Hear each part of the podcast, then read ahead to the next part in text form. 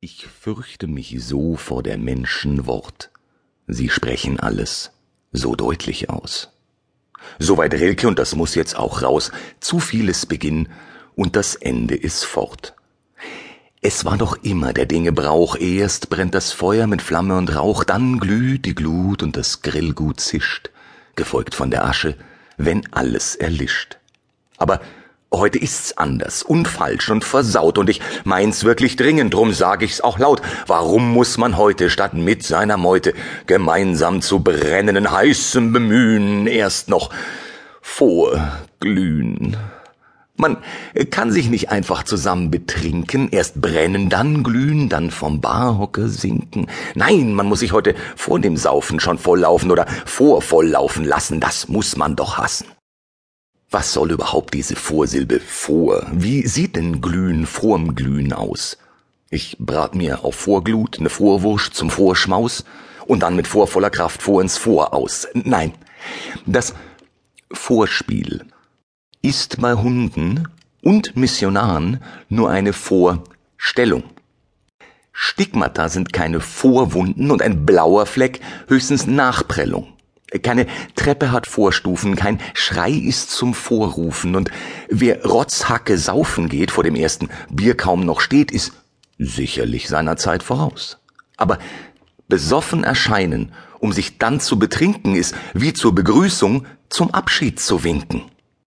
Sicher, mit einem Pferd unterm Arsch aufs Pferd zu steigen, ist auch Reiten. Aber wer reitet dann wen? Meine, da müssen doch Sinn und Sinne entgleiten. Ich kann und ich will es verdammt nicht verstehen. Ich hab Freude am Wein, am Bier und am Rausch, die Nacht zu begießen, die Zungen im Flausch. Schön war mir immer zusammen zu sitzen und Glas um Glas in der Sinnsauna schwitzen. Und spät dann ein Schnaps war der Nachbrenner, das Vorglühen der Kenner also die Nachglut, und die war die Vorhut vom Nachspiel, oder zu viel. Aber heute ist vor dem Spiel schon nach dem Spiel, wie viel ist da gewonnen?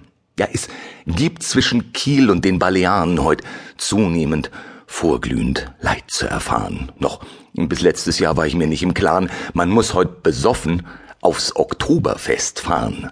Aber zu trinken, um dann auf die Wiesen zu gehen, das ist doch wie Selbstmord, um dem Tod zu umgehen. Ich sitz morgens in München am Sendlinger Tor mit Wiesen vorglühen. Stell sie mir nachmittags vor. Mei, schau, die bedirndelten Madeln, die Frechen, die sich zwischen zwei Busseln herzhaft erbrechen. Und sie suchen die Vorglühburschen, die Kecken, die den sauren Geschmack schon lang nimmer schmecken. Es war doch immer der Dinge Brauch, Erst brennt das Feuer mit Flamme und Rauch, dann glüht die Glut und das Grillgut zischt, gefolgt von der Asche, wenn alles erlischt. Ich weiß doch, selbst mit dem Feuer zu ringen, da gibt es Sitten, die lohnt sich's zu wahren. Zum Beispiel einen Brand, den muss man zum Wasser bringen. Aber wie logisch ist Glühen, um Kohlen zu sparen? Und so wie die Abende heute ablaufen, endet der Anfang im Komasaufen. Doch ist das als Schlusspunkt der falsche Weg, ein Badesteg zum Land gewandt, das Ziel verkannt.